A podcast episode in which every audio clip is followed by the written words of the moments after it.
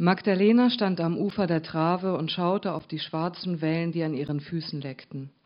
Sie war 22 Jahre alt, älter als das 20. Jahrhundert, nicht alt genug, dem Teufel gegenüberzutreten. Der Teufel stand auf der anderen Seite der Trave, Schnee fiel durch seinen Körper. Magdalena sah ihn an und das Ungeborene in ihrem Leib öffnete die Augen.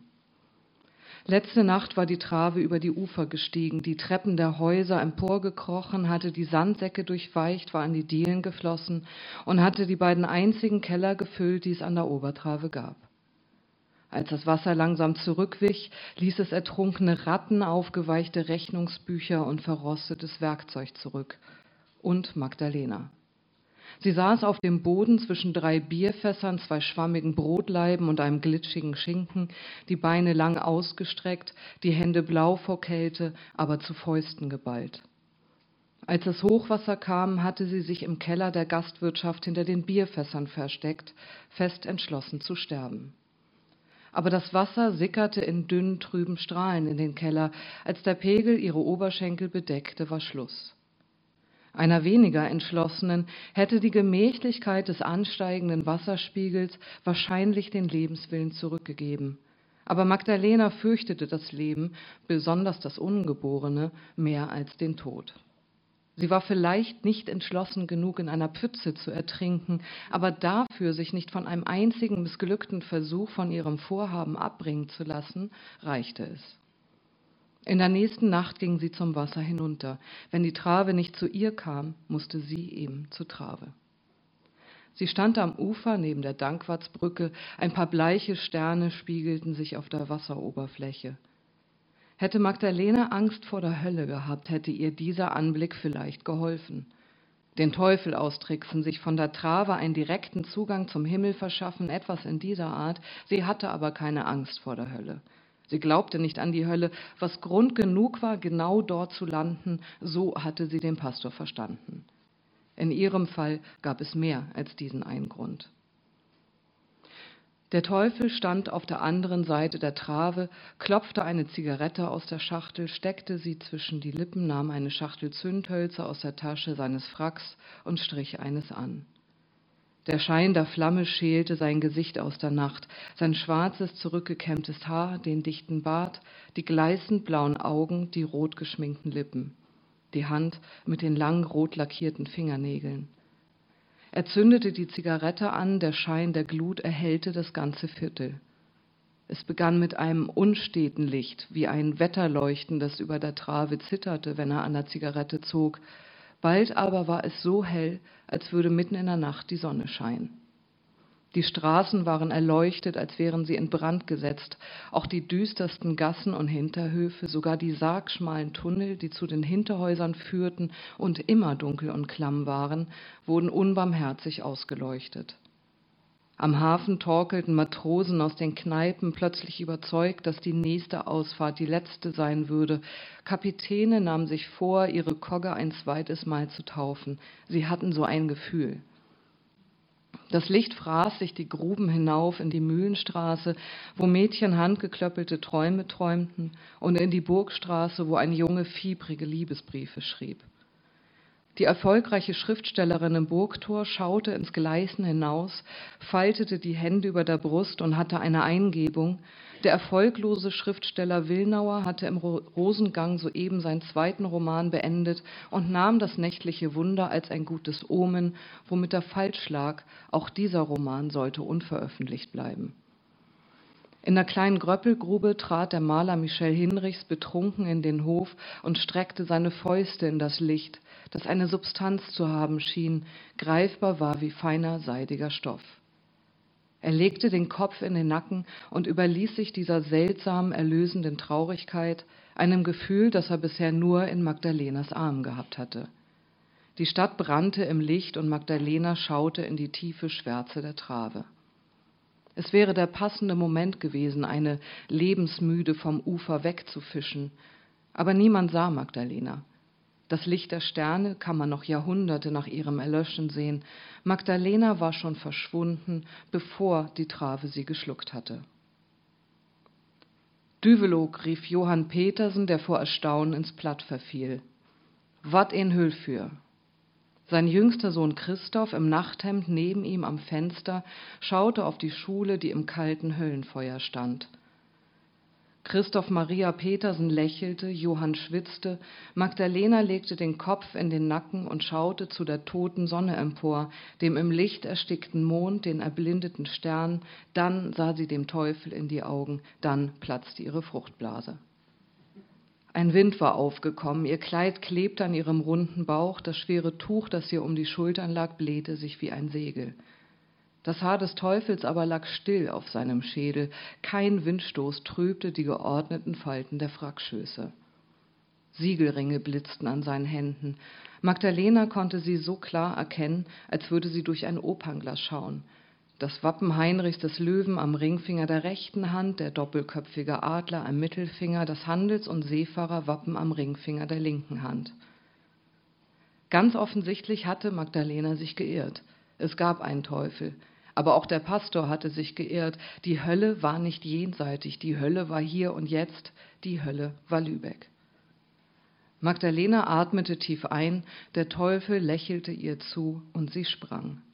Der Teufel drückte seine Zigarette aus, die Stadt versank in der Nacht und Magdalena in der Trave.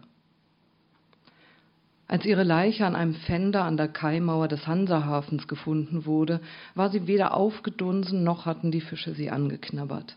Nein, ihre Haut und das sonst so strohige Haar waren von einem Glanz, der den Hafenarbeitern das Wasser in die Augen trieb.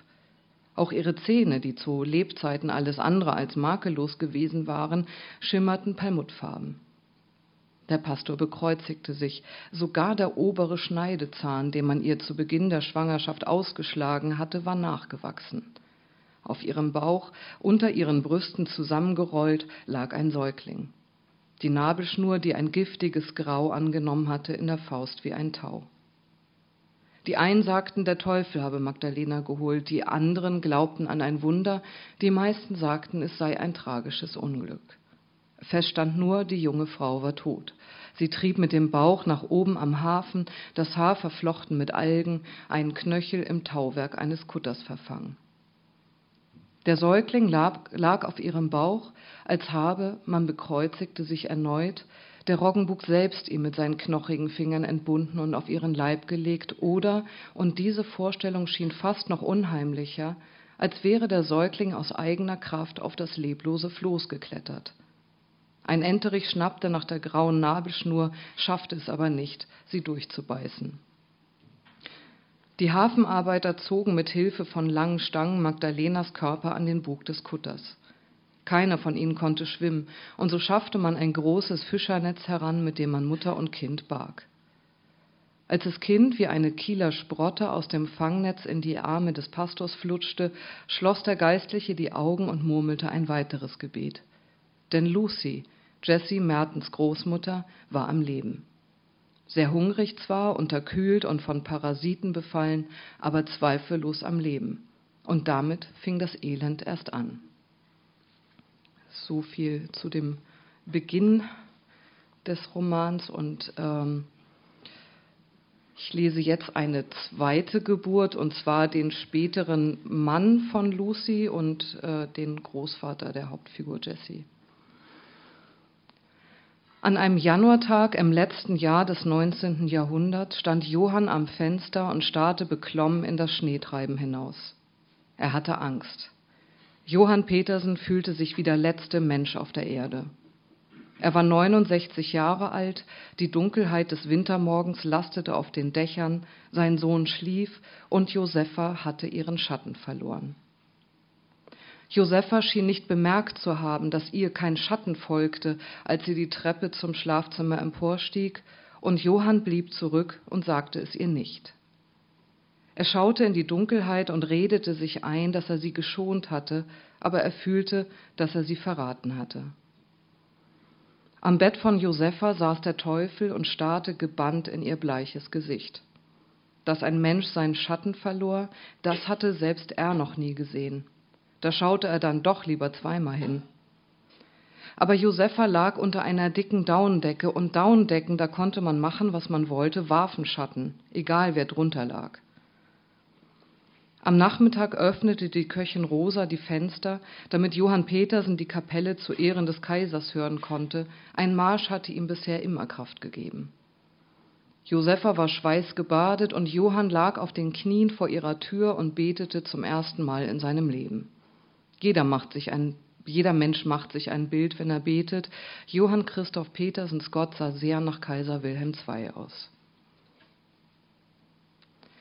Christoph Maria Petersen wurde geboren mit dem Blick eines wilden Tieres, aber ohne einen Schatten, was erstmal nur Johann und dem Teufel auffiel. Säuglinge warfen ja im Allgemeinen eher geringfügige Schatten.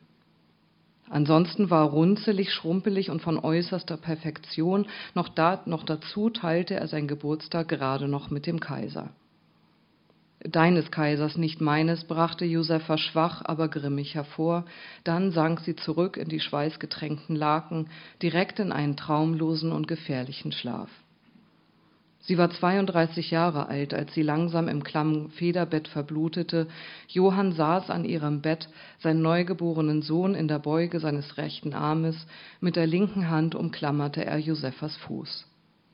Ihr schwarzes Haar lag in nassen Flechten um ihren Kopf, der Trotz war aus ihren Lippen verschwunden, sie kämpfte nicht gegen den Tod, das sah er ganz deutlich, sie dämmerte ihm entgegen. Johann dachte daran, wie er geschworen hatte, Josepha mit seinem Leben vor allem Unglück zu schützen, sich zwischen sie und jedes Unheil zu werfen. Und nun war er selbst das Unheil gewesen. Im Urlaub in Österreich, diesem Frühling, der sie ins Leben zurückholen sollte, hatte er den Sohn gezeugt, der ihr das Leben nehmen würde. Josephas Brust hob und senkte sich immer langsamer, und Johann schloss die Augen und bot sich zum Tausch. Er rief erst den Herrn an, an dessen Existenz er nicht wirklich glaubte, dann den Teufel, an dessen Existenz er normalerweise auch nicht glaubte, allmählich schien sie ihm aber möglich. Verschone meine Frau, sagte Johann Petersen, nimm mich an ihrer Stelle und starrte mit einer Intensität am Teufel vorbei in den leeren Raum, dass der Teufel sich an eben dieser Stelle neu materialisierte, nur um zumindest einmal kurz das Gefühl zu haben, tatsächlich gemeint zu sein. Dann setzte er sich Johann gegenüber auf einen Stuhl, beugte sich vor, faltete die Hände auf den Knien und erklärte Johann mit aller ihm zu Gebote stehenden Geduld, dass ein Tausch nicht möglich und er, Johann, zu alt sei, um an diese Märchen zu glauben. Dass ein Teufel rein gar nichts gegen den Tod tun könne, dass menschliche Körper nun mal leicht verderblich seien und rasch verfielen, was bitte er damit zu tun habe? Hm? Johann schaute dem Teufel in die gleißend blauen Augen, ohne ihn zu sehen.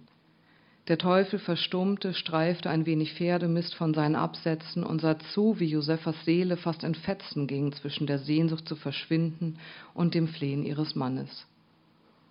Er zündete sich eine Zigarette an und die Glut erhellte den Raum, blendete Johann und die Seele so sehr, dass sie einander nicht mehr sahen.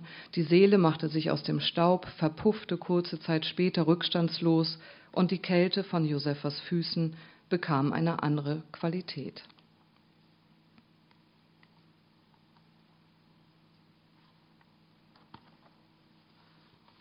So, eine letzte kurze Passage der dritten Generation gewidmet.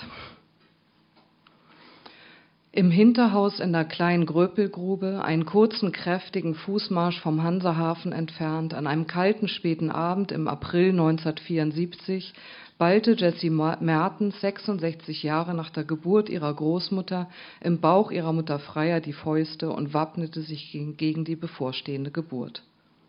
Jürgen Mertens schaute einen Jesse James Western, halb sitzend, halb liegend, einen Teller Bratkartoffeln auf dem Bauch, das braune Jackett als Stütze in den Nacken gestopft.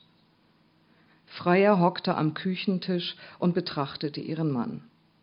Jürgens Dicklichkeit hatte sie nie gestört.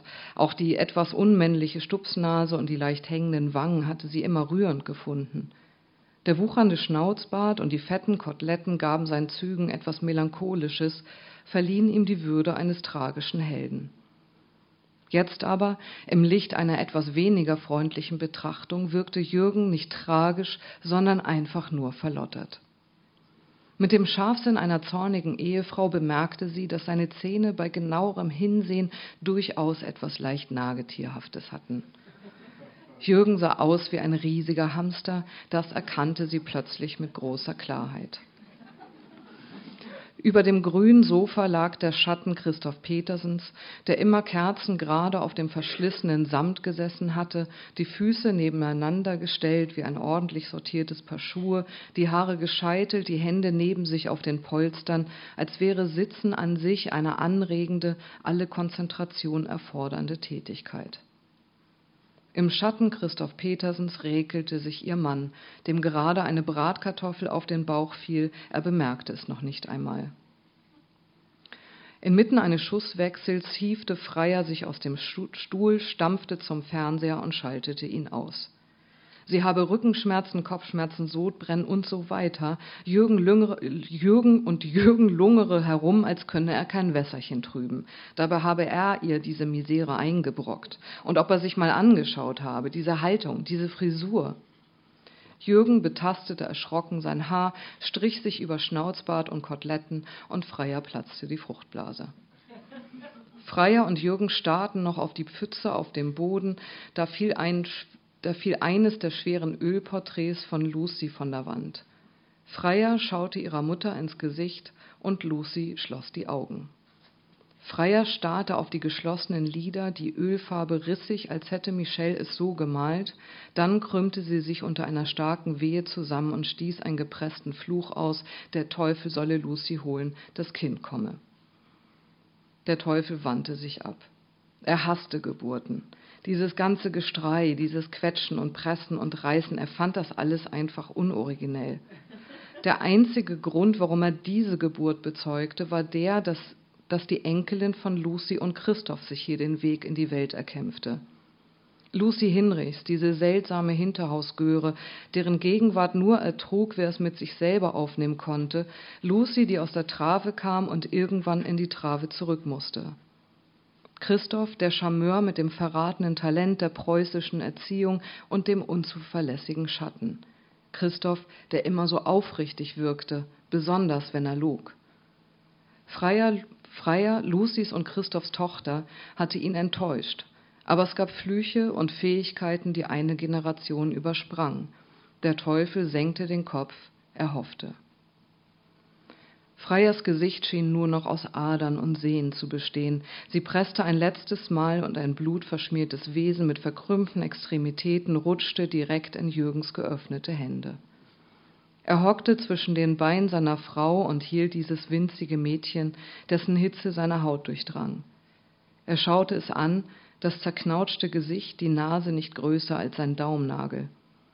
Er hielt seine Tochter in seiner hohlen Hand, ihre Haut glich dünnem, lichtempfindlichen Papier. Jessys Augen waren noch nicht gut genug, dass sie das Gesicht ihres Vaters erkennen konnte, dafür sah sie das Gesicht des Teufels, der neben ihm stand, recht deutlich.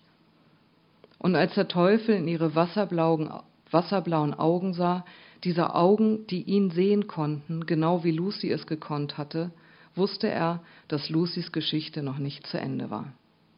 Dankeschön.